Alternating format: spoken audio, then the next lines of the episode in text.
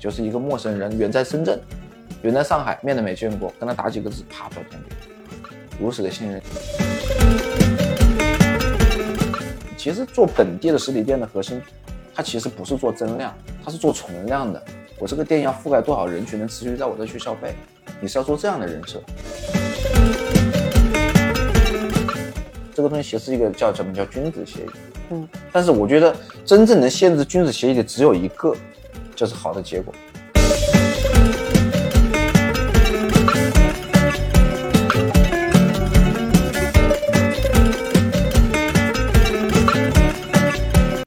专注路径，期待结果。前后流量后 always 的搞钱搞流量系列访谈播客。如果你是有获客增长需求的操盘手、创业初期的老板，或者是想要自媒体副业搞钱，我们每期都会精挑细选的邀请到实操型的老板或操盘手嘉宾，分享他们的搞钱搞流量的心路历程。今天我们请到了在抖音摸爬三年滚打的陈哥。我是一个土生土长在武汉做短视频，或者说，我是一个在武汉做短视频的。一个创业者，大概有三年多的时间了。然后主营业务呢就是代运营加培训，培训呢主要以陪跑为主。而短视频这个板块呢，也不是单纯的拍视频，而是核心点是聚焦在帮企业、商家以及个人去做一个量身打造一个抖音账号。嗯。然后我们做这个事情的初心，也是因为觉得抖音是可以为任何一个行业赋能的。其实真正赋能的是什么？是通过抖音它的流量、流量的能力、公域获流量的获取流量的能力，来帮助这些行业去赋能。那比如说。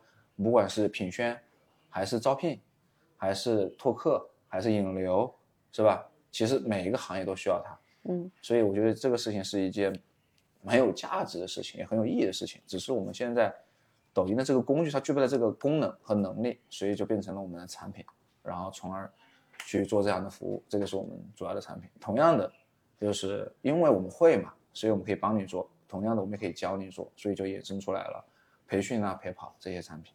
这个是我们公司的主营产品。嗯，那你觉得现在市面上的就是陪跑或者说是代运营这么多，你们的核心竞争力或者优势在哪里呢？核心竞争力只有一个，就是经验。因为因为在我看来，像抖音这种东西，它其实，我为什么说一直安利和感慨身边的人一定要去做它呢？就是因为它其实是没有门槛的。我所谓的没有门槛，不是讲技术层面，而是讲的它的起始层面，就是硬件层面，手机。一个手一个人就可以干这个事儿，事实上也确实如此，是吧？我不需要什么拿相机啊，拿这么复杂的东西，一个手机可以干。但是真正有门槛的在哪呢？在你有多少人愿意真的花时间在里面去沉淀？因为我自己就是活生生的例子，我花了将近一年多的时间在里面去摸爬滚打，走了无数条弯路，之后又花了将近一年多的时间才做了一个自己的账号，才陆续拿到结果，去验证了我的抖音上面所谓的这些什么完播流量这些东西。那我是亲自验证过来，但是我花了这么久的时间，那我就是一个很普通的人。如果说我起点稍微比别人高一点，那我可能还没有说服力，反而我是普通人，所以我有说服力。第一，我不是科班出身；第二，我也不会懂传媒；第三，我的性格也不属于外向型的。但是我这么普通的一个人，都能把抖音做成，你们为什么不可以？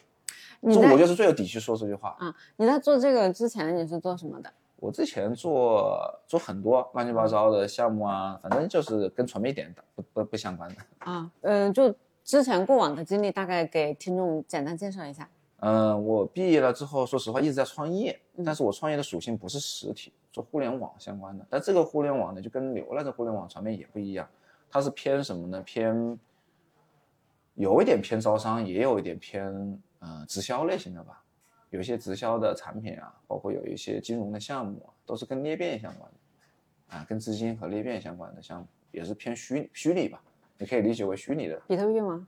也有，后面也有做过啊，反正也是跟这种裂变和金融相关的，啊，真正做实没有怎么做实业，就是那个时候可能一直觉得互联网这么好的时代做实业这么苦啊，虽然没做过，但我觉得很苦。但真正的转变就是因为。想在虚的里面做多了，这么觉得不实在。而且我真正的转折点是来源于哪里呢？是来源于我觉得一个人，尤其是成年以后走向社会以后，不管是资源、财力、认知，我觉得他应该是做递增的。就是我不管他好，他一定是越来越好。财富可能会有跌，比如说投资或者怎么样，但是资源和人脉和能力，我觉得应该是递增。但是我发现这个东西不是做递增的时候，我就觉得有问题。有问题我就开始反思，找到原因。刚好因为疫情这个节点，导致了很多行业都不景气，包括我以前做的也不景气。然后一缘巧合听到了抖音这东西这么好了，我觉得这就是很好的一个机会。你刚开始拍第一条短视频的时候是拍的什么内容？我第一条我记得很清楚，我花了三天的时间，但不是拍的，嗯，是讲的十年。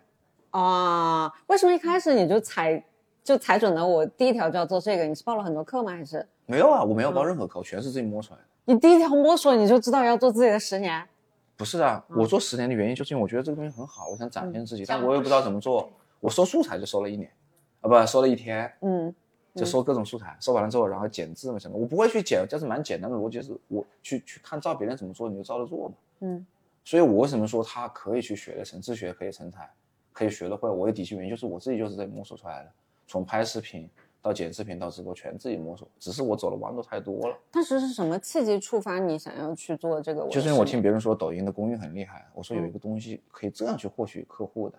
因为从来没听过这个概念，公寓这个东西，我说公寓原来这样去获取，然后再发生，刚好身边有两件事情，第一个就是身边有一个很会修汽车的一个小哥，从四 S 店出来的，二十多年了，什么车都能修，那他开一个小作坊，一个月赚几千块，养两个孩子，他其实是有能力赚到更多的钱，只是因为没办法拓到更多的客户，营销没到，他不会微营销，不会抖音这些工具，他如果会的话，他可以赚更多的钱，他他其实有价值的。就像我们现在说的，如果做一个 IP 账号去走电商，他会赚多少钱？嗯，是不是这个概念？好，再有一个案例，我这边有一个跳舞跳的很厉害的街舞，他不是老师，他是教老师的老师。那他如果去接机构去做 IP，是不是也可以赚很多钱？那蛮简单，我会什么我不知道，但是我可以发现这个东西可以帮他们去赚钱。那如果一个月帮他多赚几万块钱，或赚个十万块钱，我赚个一两万，我觉得好挺合理的。是基于这个初心一直走到现在，包括现在我们做代运营也是基于这个逻辑。嗯，我发现这条路是对的。那你刚才说，就是你之前不知道什么叫公寓，那你觉得像公寓和私域它的一个区别，或者说是呃核心点在哪里不同，还是说都要做？我觉得，我觉得一个最典型的案例吧，就比如说像做微信做营销，你为什么把东西能卖出去，就是你必须把东西给曝光，让别人看见，所以我发朋友圈是这个逻辑。对。但是私域，尤其像朋友圈，有个最典型的是，它一定要在此时此刻，在你发朋友圈此时此刻打开才看得见。你微信，我不说你有五千，哪怕有五万人。但是你发朋友圈那个时候打你打开朋友圈的人，如果只有五百个人，那你看到的就只有五万；如果只有五个人，就只有五个人。有多少人翻朋友圈可以翻五分钟甚至十分钟，是一个小时以前的内容呢？除非他特别关注你，是不是这个逻辑？换句话说，在当时那个时候做微营销很容易，是因为那个时候大家都用的少，特别新颖，大家都在里面去发内容，所以很容易。我只要去想办法拓到客，我就一定能卖出去。但是现在很难卖出去的原因是什么？因为大家焦点不在里面了，这是第一个原因。第二个原因就是我刚才说的。触达率太少了，你哪怕有五万个好友，你发朋友圈能有多少人覆盖得住？但是抖音就不一样，它可以让你完全陌生人成为你的朋友和链接。换句话说，说句极端的话吧，现在如果说抖音里面有十十四十四亿的用户，那换句话说，你的内容理论上是可以被十四亿人看到，但是你微信就做不到，因为你不可能跟十四亿人链接，但是它可以链接。那你怎么看很多现在公寓？平台的很多网红，他们都停更了，哪怕是百万粉丝，然后他们都转来做私域。停更，我觉得那是另外一个逻辑了，是因为他没有办法通过自己的流量和粉丝变现，因为做流量和做变现是两件事情。对，变现是意味着我在做流量的同时，什么叫流量？是他关看到你的内容叫流量，他关注你了叫你的粉丝。但是看你的内容和关注你和他跟不跟你付费，这是两件事情。为什么很多人做粉丝做流量没赚点钱？是因为他没有在流量来的时候和关注你的时候进行变现。这是第一个逻辑，第二个逻辑，关注你的他也有很多变现，当前关注的变现和关注我说怎么把这些人转到我的私域去进行二转三转变现，它又是另外一件事情。所以这个事情要真的去细化去讲的话，那就看具体情况了。很多人只是做粉丝没有赚变现的原因，就是因为他的思路是停留在为了做粉丝去做粉丝，为了做流量去做流量，这是大概在可能抖音一点零时代、二点零时代去做的事情。大家偏娱乐，讲搞笑的，所以你做了很多粉丝，做了很多流量。看似数据很好，有肉了，但不变现，原因就在这。他一开始就没有变现的思路，这也是很多人做抖音以及现在很多项目其实也是这个逻辑。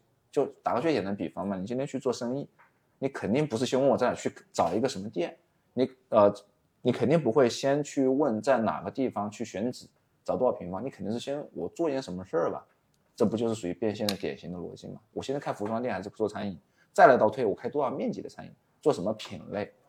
是不是这个逻辑啊？那很多人其实很简单的道理，但做抖音他就不会了，他就上来，我先去选址，先去什么搞营销，搞这些东西，连自己卖什么都没搞清楚。那你做了这三年，做出来最成功的一个案例是什么？可能是我自己吧。真的呀，我觉得自己就是最好的案例啊。啊啊嗯真的，我觉得没有比自己更好的案例。嗯，就你做自己的这个号号，你呃，就怎么好，就给大家吹吹嘘一下。哎，其实不用吹嘘，我就说有两个点吧。第一个，严格来讲，做号的逻辑是基于某件事情和某个产品去做。比如说，我今天想卖个杯子，我今天想做个服装，我今天想开个店去做账号，就是我说的基于产品。但恰好我这个号的起点呢，不是属于正常逻辑去做的，是因为当时公司做交付很看了一个内容之后，我觉得很不错，我想学的，我也去试一下。结果在第十四条的时候就爆了，结果这种方式我再去迭代和优化之后，就一直火火火，火到了十八万粉丝到二十万粉丝，它一直还在火。但是后来流量不行了，是吧？嗯啊，中间没有怎么做迭代，就用了一种方式，就有有有一位老师当经常说过的，当你发现有一种方式有效的时候，就一直用，用到不能用为止。啊，我就用这种方式就一直做下去了。但是可能变现做的不够好，但是给我的感触有两点吧。第一个就是我刚才说的，它验证了我以前的很多想法。我觉得这个价值点比它原本什么所谓的涨粉呐、变现更有价值。第二个就是它本身带我的变现其实没多少，但是给我带来更多的价值是，我觉得是商业和认知方面的。就是因为通过它，我学到了很多我可能平常学不到的东西，比如说销售，比如说营销，比如说啊、很多很多，主要是认知层面的吧。因为我接触到了很多人，接触到了很多项目，因为在这个过程当中，我们本身也服务很多企业，它是同步进行的。所以我觉得给我带来最大的收获和财富，不是表面上这些粉丝和钱，而是因为我很感叹，幸亏我选了这个赛道，而且并且坚定了我的想法，它是对的。如果当初没有选这个赛道，你你觉得你会是在做什么？可能还继续做代运营吧。就是我没有一个号，这个号它其实对我来说起了一个转折点，它验证了我很多东西。如果这个号没有出来，可能我还是只是一个普通的操盘手，仅此而已。所以你是先去操盘别人的项目，然后再去操盘自己。，对，所以为什么我也发自内心的安利别人，如果说可以的话，去做代运营也是很 OK 的原因就在这里，因为我们其实是在练手，这就是最大的价值。很多人说先生存后发展，但是很多人没有真正做到什么叫生存。那你现在做的这个号的主要的变现方式是什么呢？还是那几个板块，代运营加陪跑、培训都有，啊就反复正向循环的增长。很简单一个逻辑嘛。怎么还包括我还感还有一个很深的感受，就是真正 IP 的魅力。什么叫 IP 的魅力？就是一个陌生人远在深圳，远在上海，面都没见过，跟他打几个字，啪转钱给你，如此的信任你，凭什么？不是因为 IP，还是因为别的原因吗？没有了。嗯嗯，我那个时候最开始变现的什么都没有，连海报都没有，就打字多多多少钱，啪。所以它其实还有很大的空间。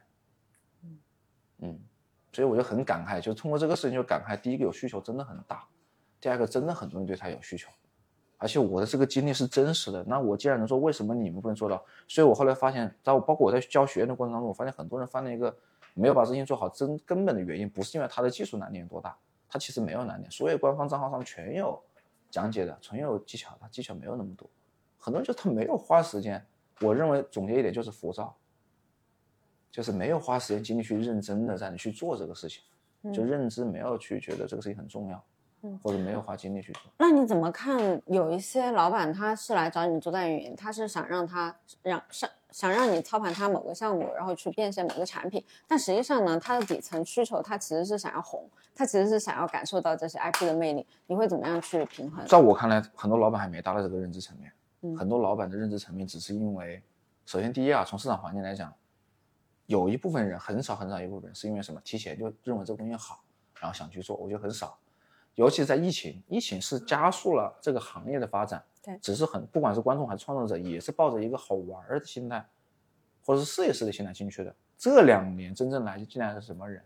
是因为真的看到这个板块的商业价值变现了，他才进来的，所以来的人会更来越优秀，那种创作者优秀，来的人群也越来越优秀。你会发现很多领域的专家拿到结果的大佬真的进场了，这为什么普通人机会越来越来？原因在这，其实技术都一样，没怎么变，对吧？所以你刚才说的那个叫什么？就老板现在的心态是什么？他其实很多的时候是被逼无奈进来的。如果他有这个认知，他早做了。而且网红本身就变不了现，其实很多人现在有这个认知，所以我觉得现在大多数老板的认知还真正的需求还是希望想赚钱。他如果不是用赚钱，只是想成为网红，有我们也有这样的客户，但不多。以前可能会多一点，就放在两三年前，可能想网成网红的人多一点。而且这种人是他一定是有钱，我有钱有闲没事儿我想成网红有，但现在很难，现在很多老板大部分都是我要布局，我要赚钱。我我可能没表达清楚，就我我觉得我遇到的有一部分客户是这样子的，就是他们既想要名又想要利，嗯，就是，但是他们只愿意付一份钱。就我既想当一个网红，我又想当这个网红其实能够卖。我觉得这个东西它你说的这个话题本身是有悖论性的。嗯什么叫有名？什么叫也有钱？它其实怎么说呢？它既是一个绝对，也不是一个绝对的。我觉得，对，就是比如说我们要做精准流量，他可能嗯粉丝就是不太高，涨不太起来。但不代表你没有名啊。对，只是在你的这个小范围。我觉得还是看认知吧。嗯所以每每个人对名的定义不一样。真正能做出流量和精准粉丝，不代表你没有名。就我刚才可以看到虎哥，还看到很多账号只有几千个粉，他一样有名，在这个界内是有名的。只是有的老板他觉得有粉丝就要有名，啊，那 OK 啊，那我直接给你买多少粉丝不也有名了吗？这个问题是问这不叫问题。而且说难听的，我给你买的粉丝就真的代表你有名吗？就是看对有名的定义不一样。什么叫真的有名？真的有名是有多少人认识你，这叫有名。在这个业内一提就知道是他，这叫有名，而不是说你的账号多少粉丝，你有二十万粉丝，我给你刷上去，真的有二十万人认识你吗？嗯，也不用的。所以看每个人定义吧。那你未来的一个规划，你大概是想怎么去？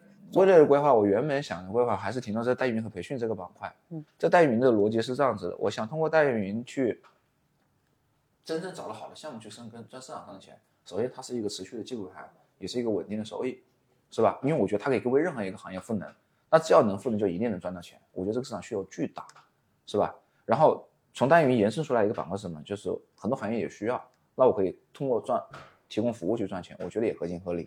这是代运营这个板块的。那培训这个板块就是回到我的初心，包括我的账号最开始叫陈哥教抖音也是因为这个原因，是因为我觉得这市场上还有很多人也对这块有需求，我的专业和我的经验，我觉得也能帮助到他们。但是其实我更想告诉这些人的是，其实不要交易在技巧，而是在于怎么样去坚定去做这个事情。所以我自己去打了一个比方出来，我觉得这个比方还蛮恰当的。我觉得学抖音和做抖音就跟游泳是一样的，你想成为一个优秀的游泳者，你得不断的去训练。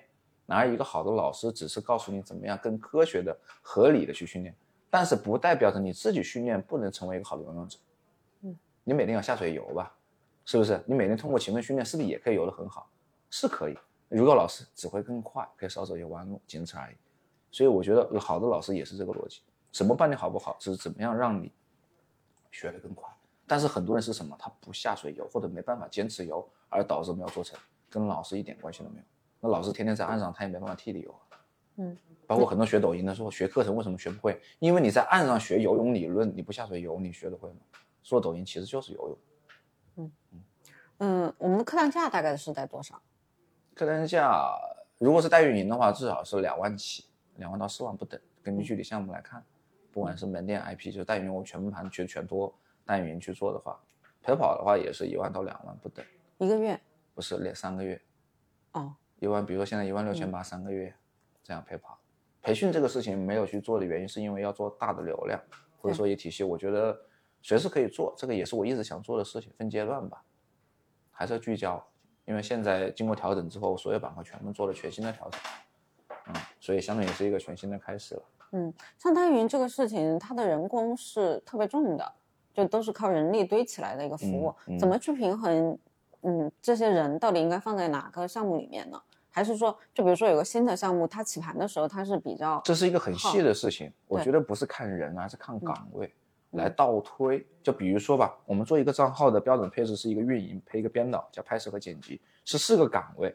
但是如果说有的人能力强的话，四个岗位是同一个人可以完成的。就比如说，我不是吹牛，比如说我现在公司实在没人了，我可以把所有事情我一个人去干。如果我只做这一个项目，比如说你一个月给我一百万，我可以什么业务都不接，我可以做交付，我可以说，我可以把你这个账号交付的很好，我亲自去拍，亲自去运营，亲自写文案去干，是是根据岗位来的。那如果说能力不行，那我可能需要两个人配四个岗位，或者是再夸张一点，我可能每个岗位配一个人，是取决于这个人的能力能不能匹配到这个岗位。但是事情肯定少不了，拍摄肯定得人干，剪辑也得人干，运营和脚本也得人写，是这么个逻辑。所以你能不能匹配，取决于你怎么去控制成本，怎么去匹配人员，就这么回事儿。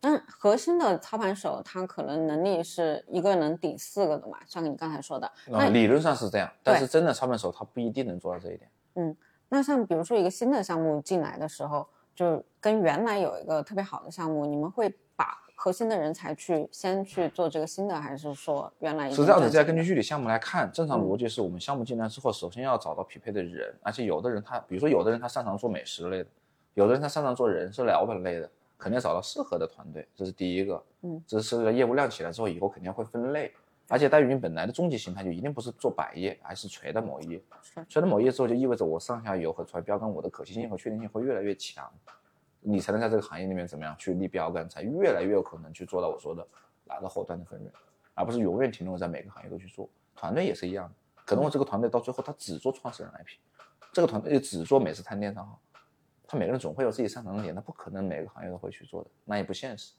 也没办法做专。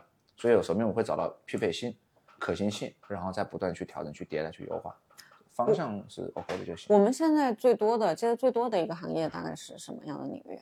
嗯，IP 类吧，这个 IP 有可能是大部分都是企业创始人 IP，有可能是餐饮。要从行行业来角度来讲的话，可能餐饮多一点吧，啊，因为在中国人每个人都有一个做餐饮的梦，多少都会跟餐饮挂点钩。嗯，那餐饮这个做 IP，它的一个变现路径，大部分是招商加盟还是去卖券呢？从赚钱的角度来说，如果说我带运营的方式去卖券，我告诉你，百分之九十九你赚不回来，因为哪没有哪个从 IP 去卖券的，券的利润有多薄，你得卖多少才能赚得回来，这个账一算都算得过来。但是 IP 延伸出来的价值，它不仅仅是卖券，就要看老板他的需求。比如说，他现在本来的体系是门店各方面做的还不错，他想做加盟或者说为品牌做其他的赋能，那他的 IP 一定要做，而且迟早要做。为什么？因为 IP 我除了能在门店的客户以外，我还可以干嘛？我还可以做品牌影响力，甚至为未来的招商加盟干做赋能，是不是？那这个 IP 就要做。但那如果只是为了卖券，那我就我们就给他建议是，你可以做 IP，但是你可以做过弱 IP，我做个门店 IP 可不可以？门店 IP 是意思我不讲品牌，不讲那个，我核心只告诉他我的产品，或者是告诉他我这有什么好吃的，大家过来交朋友。因为最终别人买券除了产品以外，他也会冲着老板人去。他可以做一个社区店，像就像我们以前小时候一样的，哎，楼下有一个张奶奶、张爹爹，他家的烧烤很好吃，然后你每次去吃这个张爹爹都特别关照你，你就会形成一种粘性。其实做本地的实体店的核心，它其实不是做增量，它是做存量的。我这个店要覆盖多少人群，能持续在我这去消费，你是要做这样的人设，只是我怎么这个人设把它搬到线上去，是这个逻辑。就老板把这个逻辑搞明白了，做一个店，哪怕只有一千粉丝、两千粉丝，就足够他一直持续赚钱的了。但是如果你要做招商加盟，那是另外一个维度的事情。嗯那像这些老板，他要去找人帮他孵化 IP，他怎么样去筛选和就是一个靠谱的机构呢？他其实很难，嗯，只有我们能给他确定性。他如果能筛选出来的话，说的难听点，他自己不就搭建团队了？他其实很难，它只能做直观的对比，就是通过聊天沟通中发现价格、性价比和靠不靠谱案例，就是最直观的判断。只是站在他的角度来说，站在我们的角度来说，那肯定是觉得我是最强的，是不是？嗯，那你们你们只只接本地，还是说其他地方也接？啊，你们只接本地还是其们一般只接本地，外地的我们会说清楚。嗯其实我们不愿意接的原因是因为时间成本太高。比如说我们之前接过一个 IP 做假肢的，在河南石家庄，你过去一趟，虽然路费人家愿意承担，但是你时间成本呢，对吧？所以说这个项目还不错，然后大家也愿意有团队团队带宽够的情况下也可以接，就理论上你只要付费都可以接，嗯但是还是要考虑到成本。对和一个可行性的问题。就明知道这个东西很难，或者我们会跟客户直接去说，就是这个东西，我们建议你不要以这种方向去做，因为有的人客户他是不懂的，他就觉得我能做 IP，我一定要做 IP，他愿意付费，但是实际上他他理性逻辑是不匹配的，因为抖音它是放大器，你本身不是 IP 或者本身项目不 OK 的情况下，你强做，我觉得是浪费钱，你还不如把钱花在有意义的上面。嗯。那有的老板他本身就像你说的，他他是放大器，就本身这个老嗯板他可能本身就没有什么样的能力，或者说是他本身啊的产品没有太大的竞争力的时候，怎么我们怎么样去给他做放大呢？我会告诉他呀，嗯，我会告诉他呀，这个东西是可以迭代的呀，就是我一定会找到他身上的优点嘛。因为一个人他既然存在做一个产品，那不可能一无是处吧？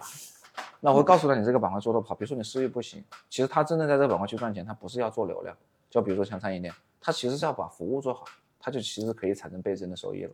那我就建议他，你把服务做好，这个层面其实已经不是抖音代运营的问题了，对，这这是操盘的问题是的了。但是我们会把它植入到陪陪跑里面去，就是我们在陪跑过程中不仅教你做抖音，我还可以教你怎么做私域，怎么去做私域人设，怎么去做复购，怎么去做私域裂变，怎么去做公域人设打造，它其实是一个多维度交织的问题，包括流量来的转化问题，啊，嗯嗯，这过程当中我们也可以学习，所以其实陪跑和代运营的底层逻辑是一样的。我通过做客户的案例和项目，来不断的提升自己做内容、做流量。可能以前我的观点是内容和流量，但是现在是不断的去提升自己做项目的能力，那不挺好的吗？那如果合作好了，就像我们谈恋爱一样的，谈恋爱好了我们就结婚嘛，谈恋爱不好就分嘛。我只是同时多找几个女朋友，同时谈恋爱，是吧？啊，他怎啊？说到这个问题啊，我很好奇，怎么样去平衡这些女朋友各自会吃醋的问题？就不存在吃醋啊，因为这是商业行为，这不是情感问题。我只是拿情感打比方，是嗯，但商业行为就不存在这个问题，他就可以同时谈恋爱。商业行为他一样会有他怕担心我做不过来嘛，对，他会担心你的精力不够，或者说是你在做竞争那对手，那你我就给也在更他确定性的问题就行，就谈恋爱一样的。你担心我没有时间，那我就要拿时间陪你。那他会担心就是除非你提出来是二十四小时，那就没办法了。对，比如说敬业问题，就比如嗯说你在做这家店，旁边那家店他可能就是这个不存在竞争对手，竞业问题，嗯这个不存在敬业问题。为什么呢？比如说同样两家餐饮店，为什么他们的会这样呢？他们的那个嗯会有，都我告诉你会有是差不多的，会有。但是我之前碰到这种客户，他就说你只做我们这一家，对但这个店不是实体店经营，是某个行业。比如说像前段时间我接触个陪玩，本来聊的挺好的，他后来说就只做他们这一家，我说可以，那先合作以后再说。钱给够就行。你先合作以后，大家都看到结果，嗯我们才谈后面的，前面啥都没有，因为这本来就是双向试错的。对，你拿你的项目，我拿我的专业，大家本来就是在试错的，为什么凭什么说只做你们家的？那过程中我要看你的实力，你要看我们的实力啊，大家做出来都有结果，我们再合作，我觉得没 OK，但是我觉得是有前提和基础的。我在这，我问这个问题是因为我我遇到做的特别好的老板都会有这个问题，就是我嗯在成都有一家做那个罗蒙西装，还有一一个西装也是一个比较大的品牌，然后他就直接租了两个办公楼，他说做的好的情况下，其实是大家都希望这样。对他，他说他说我不会告诉老板是我同时接了两个团队，而是说我就只接了你们这个团队，然后今天这个老板来，我会带他去这个办公室见这个团队。说实话，这个东西你也没办法去规避。为什么嗯呢？比如说真的想动心思，你也没办法去规避。就比如说我真的有能力去做这个事情做成的情况下，那我单独去操作一个团队去做一个事情，你也没办法去指导控制。这个东西其实是一个叫什么叫君子协议。嗯，但是我觉得真正能限制君子协议的只有一个，就是好的结果。你没有好的结果，永远都是都是人性都是人性。有好的结果，他自然会把焦点放在这里。我就刚打个比方了，你让我做 IP，你给一百万给我，你让我不用说，我哪有心思做？我这一百万我都不要了，我去做别人两三万的项目吗？需要竞争协议吗？就比如说你今天你需要我这个团队只做你这一个 IP，你直接一百万砸到我面前来，你觉得还需要去填就业协议吗？当你了解客户的时候，好，一百万一千万够不够？懂我说意思吗？是这个逻辑，它其实还是人性的问题。嗯那你怎么分配你的精力问题呢？因为又要带团队，然后又要接项目。这个问题我们一直都在解决，嗯它其实没有一个很好的解决方案，只能来了之后怎么去协调吧。它更考验的其实这是是一个管理型的问题，啊，管理型的问题，人量型的问题，它其实是多维度的问题。分配取决于你有没有人，但有的时候你有人也不一定能解决。对，但你管理是好的情况下，他其实可能一个人可以抵三个人干，是吧？它是一个综合维度的，要考虑人力，要考虑那个。其实，在这个行业，真正的要解决这个问题，不一定是你有多少人。而是你能调配多少资源去解决问题。因为这个行业其实是可以通的，可以去阿米巴的、去合作的、分包的都可以。嗯那你怎么看一个 IP 它是不是一个好的、有潜力的？做就知道了，有钱都做得出来。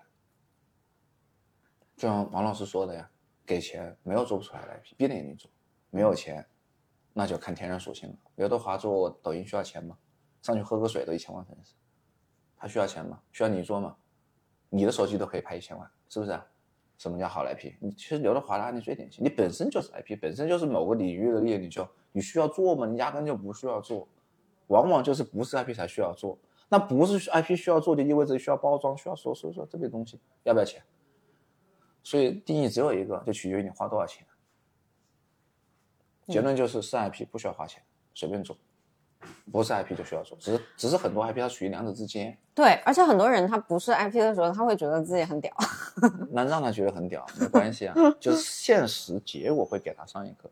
我跟他去提这种观点，比如你的 IP 你需要花多少钱才能收多少结果，他不这样去认为，不认为付费那没关系，最后买单的是他，不是我，我们可以找到更合适的人，找到更有效的 IP，你觉得是不是这样的？没今天合作损失的是他还是我们？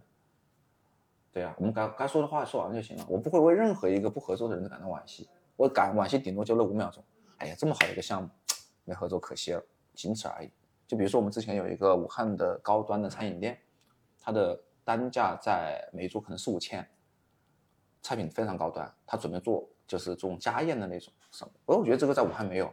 如果要做，我觉得我看到的是什么可以做到武汉 number one，因为它的门店是有局限的，就那么几个包房，但是能做到家宴，把所有的服务叫极致服务嘛，我不管菜好服务好，所有人全部同意。我觉得这个东西在视觉上面，首先就一定会有流量，然后如果一天能接几个客户，利润还比较可观，而且还可以复制，哎，我觉得就是个好项目。谈完了之后，结果别人不愿意开始，他可能希望的是巴不得都是想啊免费啊怎么样的，免谈，这个事情我就直接 pass 掉，因为我们做太多吃过太多这样的亏了。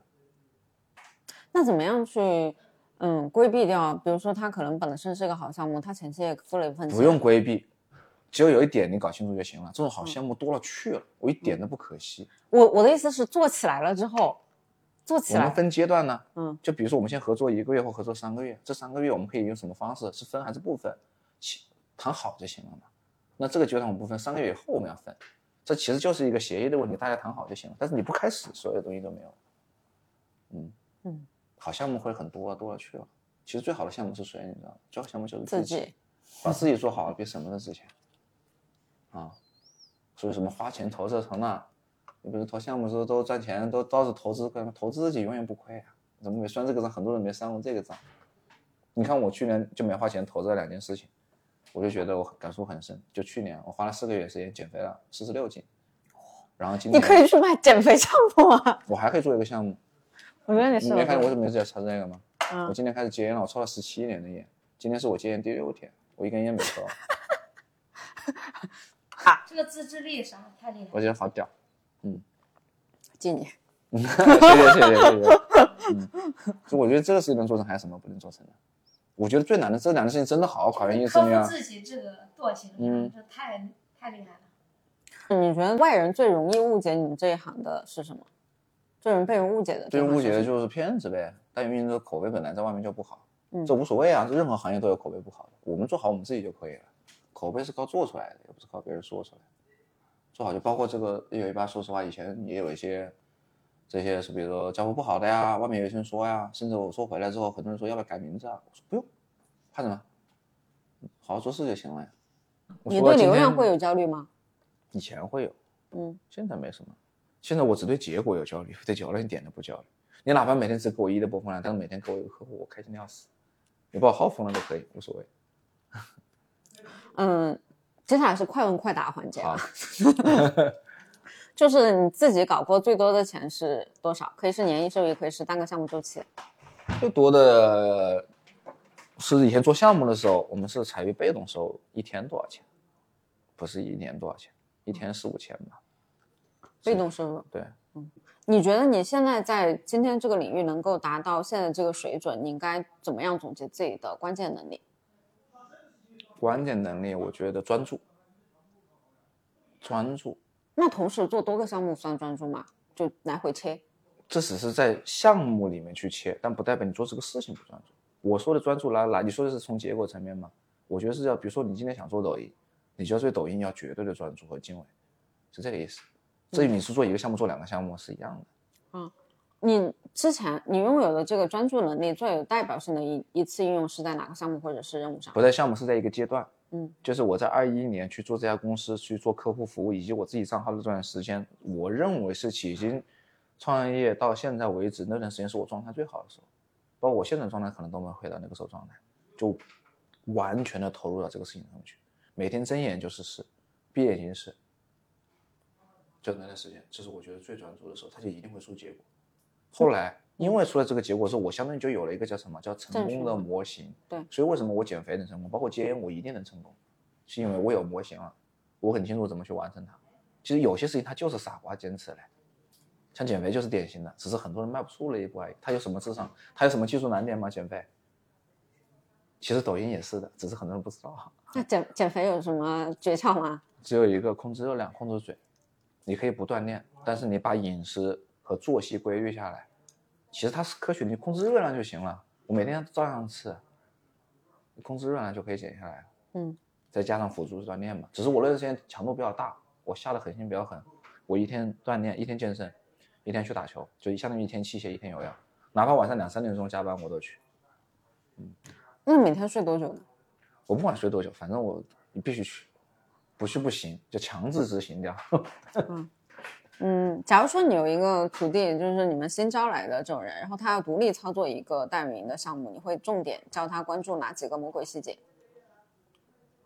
关注什么细节？对，哪几个细节会比较重要？就是可能会容易踩坑的地方。你说这个人去承载一个项目是吧？对他可能是一个新人，他可能经过了一些培训，但是他现在要独立去做一个操盘手，他自己每个人独立去操情况会不一样吧。嗯独立做项目这个东西，核心还是在内容和选题，以及在具体内容的交付。尤其像编导，编导其实从某种角度来说，它就是一个运营。我们现在说的很多操盘手，其实说的其实就是运营岗，而运营岗其实就是相当于他要懂编导，编导内容就是无非是我对这个账号的内容定位、选题，以及最后在拍的过程中能不能去落地的问题。它无非就是我觉得最难的不是在前端，难的是在落地。执行吗？就是对你，比如说你今天写了个脚本，这个脚本你在现场去拍出来的时候，你能不能去落地？这个完全只能靠经验去累积。因为逻辑上的东西其实很简单，我去对标去写啊，就去哪怕口播，但是你真的口播在现场的时候，你怎么能把这个画面能呈现出来？这个东西它其实需要大量累积的，这跟网感是一个逻辑。嗯画面见多了，剪多了，你自然就知道这个东西好在哪儿，不好在哪儿。为什么我现在能去拍？嗯因为我一看画面我就知道哪里问题出在哪儿。那一个代运营的项目做到什么样的程度，你会认为它是合格的？我觉得这个没有标准，没有标准。有的人可能觉得我一个人就要啊，你一个月借两三个，我觉得够了。那我可能觉得十个我都不够，他没有标准，看每个人的追求吧。这个问题的的问题的，相当于就问你一个人想赚多少钱是一个问题，那你想赚多少钱？呃但每个阶段不一样吧。我今年的目标是一百到两百吧，要求也不高，嗯先毕个业吧。，OK，嗯，就一个刚入行做单运营的人，他最开始最容易忽略，但是后面会对他影响非常大的坑是什么？哇，那单元坑太多了。举一个你犯过的，你踩过的坑，最开始我觉得最重要的一个坑，嗯，其实不是在交付端，而是在承诺端，在成交的时候，就是在客户承诺的时候，不要给客户太多的需求什么，尤其是在前期做的时候，你给客户多了，你最后做不到，你会很麻烦，会很会涉及到很多系列问题。嗯就是建议前期还是稳一点，能找一个在你能力范围之内的交付，哪怕价格低一点都行，你会没压力。比如说你承诺跟他说多少粉，做多少量，做多少客资，你做不到怎么办？你会陷入一个无循循环的无底洞。你是退钱还是继续服务？你始终你始终都是。会会那我开始就跟你说清楚，你不管做的怎么样，这么钱我给你拍多少条视频，你相信我，你就给我做，你就不用管那些东西。那一个新人，他可能刚开始如果什么都不承诺的话，他会很难去谈单，怎么办呢？谈单不是靠承诺去谈的，嗯，这就是典型的一个误区。你谈成不是靠承诺去，靠承诺去谈的就不叫单，嗯，就跟为什么说承诺帮你做多少的大多数代孕都不靠谱，因为这个东西本来就承诺不了，这是认知的问题。嗯，你真的要证明，那我这么多年能不能证明呢？也证明不了啊，对不对？我的账号能证明吗？他客户无非要的是确定性，但这个事情它本身是没有确定性的，你懂我说的意思没有？王老师不是讲了吗？项目好做不做起来不是由你决定的，是由事情本身决定的，所以这个事情它是没有答案的，你没有办法承诺。嗯，那在代运营这个行业里面，绝顶高手和一般高手最大的区别是什么？就是在单位时间内能做出来的数据和结果呀，区别就在这里啊，他能快速出结果啊，就像虎哥我刚才说的，很厉害的原因，他五条就可以拉科资，这就很牛逼啊，有多少人做不到啊？嗯嗯，到目前为止，你做过最自豪、最有成就感的事情是什么？在这个抖音运营上面，最有成就感的事情，嗯，很多没有特别感觉彰显，最多的还是可能自己，就是说我，但是我客观来说的话，自己这个账号也是有一定运气成分在里面。我觉得最有成就感的还是因为通过自己去琢磨、去研究，能帮客户去变现吧。我当时帮一个客户一天变现了十几万，就是因为帮别人做做爆一条视频，就这，我就觉得比较自豪。嗯，可这个钱跟我没关系，但我觉得也很很牛逼，很有成就感。嗯，你正在做的事情里面，这个行业最顶尖的人，你觉得是谁？申哥，认同 我觉得申哥就是我的啊，啊？哎，我也是。我是看着他账号起来的。你觉得他身上哪些优点值得你学习？其实说实话，我说一点你可能都不相信。我觉得我身上的有些经历跟他说的有些观念完全匹配，但是我只是没达到他那个高度。比如说他说一句很经典的话，他说不是我今天很厉害，而是因为我因为当时做工厂做淘宝，逼着我去做了抖音这件事儿，所以是做了抖音这件事儿，这两年给我的成长，让我接触了这么多的企业、优秀的老板，所以让他具备了这些能力。这是属于在认知和能力这个方面层面的，但是他自己本身的东西要具备。他如果不具备，比如说很强的复盘能力、执行力、思考能力、看到事物的能力，他那你去做抖音和我做抖音，我们都在做抖音，为什么他两年能达这个高度？是跟他本身具备的东西有关。所以他有个观点我很认同，就是因为他做了这个事情，他本来其实这些能力在其他行业里面其实很一般。说实话，就是无非就是一个还不错的小老板，是不是啊？对。但是那这种小老板多不多？多了去了。他这个以前那个领域又不是最牛逼的，但是因为他做了抖音这个事情，他收获到了大到现在的高度。换句话说，是抖音成就了他。能理解我说的意思没有？就好比我现在这两三年做了抖音之后，如果放在两三年，或者说我不做抖音，我现在也是普通的不能再普通的人。所以我要感谢是感谢什么？我做抖音这件事情，这也是为什么我还是发自内心的安利我身边的人去做抖音。不是抖音有多牛逼，而是抖音它真的可以改变一个人。你为哪些老师知识付费过？好像一直都没有。我以前是没有付费概念的，你做泰语，你要让别人给你付费，你自己没有付费的概念。对我全部是自己学的。那那王朋友这个呢？王朋友之前有一个老师，嗯我觉得他有个方式付了一个费，然后接着就是王朋友王老师。嗯严格来讲，我付费就付了这两次吧。嗯，你觉得他们让你支付费的一个心动点，或者是什么样子？就是你觉得有东，西值得我去学，就是学习本身就要付费。我觉得，就是我当问题解决不了的时候，必须通过学习解决。当他能解决我这个问题，我就付费就值，因为我可以赚回来。这很简单的逻辑。我以前是没有这个逻辑的，嗯因为我觉得以前的问题是我自己就会解决，但有些问题解决不了，我是被逼的没办法了。我说再不解决我受不了。啊，嗯，你读过这方面专业领面领域的一些书，或没有者是什么都没有。没有啊嗯，就就纯摸索，纯靠自己摸索，刷抖音看。嗯，偷偷的实战派。厉害，嗯，有没有服务过特别难搞的客户？有啊。嗯，最难搞的客，户是什么？最难搞的，我不点名点姓嘛，最难搞的客户就是他觉得他比你还牛逼，啊，就没办法搞，最后的结果就是都都服务不好。就这个东西就是为什么要相互信任，就是因为他认可你，他愿意相信你，哪怕你做了错误决定，他都相信你。反而这种客户你会用心把它搞好，为什么？因为你要值得起他这份信任。但是有些客户呢，他就觉得啊，你拍了提意见可以很正常，但是他提的意见就是觉得他是这种鄙视的心态，对啊，你这也搞不好，还甚至有的客户拿个奖杯出来，你看这我以前拿过什么什么奖，我靠，你说你这个客户怎么搞嘛？你怎么搞他都不认可你，这就没办法服务了，嗯真没办法服务，到最后就是不认可，然后扯皮这样。这种客户就你说能不能搞？这完全就是没办法搞。好，那最后你想呃连接什么样的人，或者说你你可以给谁提供什么样的服务？嗯，我想更多的是服务真正怎么说对抖音对流量有需求的，我觉得我都可以给他提供对应的帮助。我想学抖音和想做抖音的人，那你希望什么样的人能够加你？是我希望什么样的人？对你希望连接什么样的人？我希望的是无非是上游和下游的人，其实我都需要。嗯上游的就是就比如像我们朋友这样的，能真的给我提供更好资源，或者说我可以相互去学习更优秀的人，这是往上。往下的话，我就是觉得对这块有需求，对短视频有需求，对抖音有需求的人，我觉得我能帮到他。好，OK，嗯，假如你的身边有人对今天聊的话题感兴趣，推荐你把今天的节目分享给他。欢迎订阅加入我们的搞钱搞流量之旅，愿你满怀热情拥抱财富。欢迎加入听友群，我们的嘉宾都在里面。感谢你的点赞、关注，你的支持就是这个节目每周更新的最大动力。谢谢，拜拜。